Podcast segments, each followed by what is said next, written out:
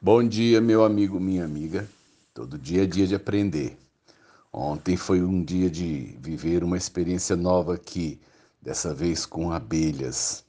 Ah, um, um, provavelmente uma rainha com algumas, uh, algumas outras abelhas mudaram-se para começar a sua colmeia entre a telha e o, o forro de PVC da minha dispensa. E aparentemente para mim isso não representava um problema, mas eu sei que as abelhas africanas elas são mais bravas do que a chamada abelha Europa e nem todo mundo é, é, tem uma boa resistência à questão das picadas e dizem que essas abelhas são bravas. E eu então contactei alguém que tira as, as abelhas. E, e ontem foi o dia é, de, de fazer esse, essa operação, né? é uma coisa interessante.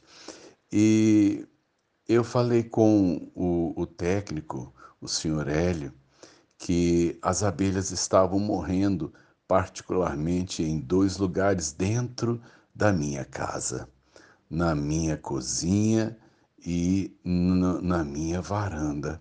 Elas se ajuntavam ali para morrer à noite. E eu falei para ele: por que será que essas abelhas estão morrendo ali?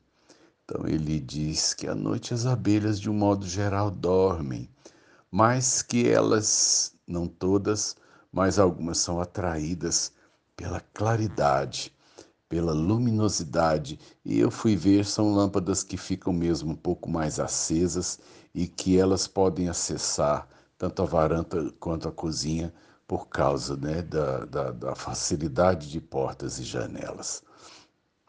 E então ele disse que aquela luminosidade as atraía e ao contrário do que poderia ser algo positivo, a luz, na verdade, as exaure, elas caem no chão e morrem. Então eu pensei, por que será que abelhas vão ser atraídas por uma luminosidade? A gente talvez imagine que elas gostem são das flores, mas elas têm uma atração por aquela frequência de luz. E no horário que deveriam estar é, descansando, né, no horário que deveriam estar dormindo, elas são atraídas por essa luminosidade fatal. Eu me lembrei então que, na verdade, nem toda luz é divina. Existem luzes malignas. E é interessante que o nome Lúcifer, que personifica o mal, é traduzido por anjo de luz. Existem claridades que são letais, existem luminosidades que atraem os homens, muitas vezes com um estímulo de busca do conhecimento, de busca do, do sobrenatural.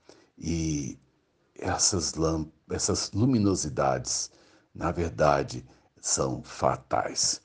Me lembro que aqui em Goiânia, nos anos 80, nós tivemos o acidente com o Césio 137 e o, o, o testemunho de quem rompeu a, a cápsula de chumbo e, e encontrou a, a, barra, né, a pequena barra de césio radioativo, encontrou ali dentro né, um, um, um tabletezinho que emitia uma luz azulada e que ele, ele disse assim, e a gente passava aquilo no corpo e aquilo ficava ah, brilhante e na verdade quem teve contato com isso morreu é, de câncer.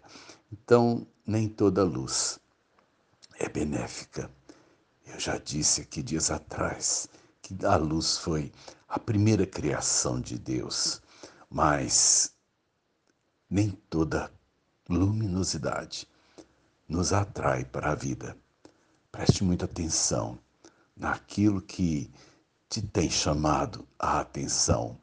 Muito cuidado naquilo que muitas vezes desvia você da vida normal e te põe para gravitar sobre alguma coisa que te exaure, que te tira da vida cotidiana e te joga no chão, exausto para morrer. Cuidado, nem toda luz é de Deus, ainda que Deus seja luz, nem toda luz é Ele, tá bom? Sérgio de Oliveira Campos, pastor da Igreja Metodista Goiânia Leste, Graça e Paz.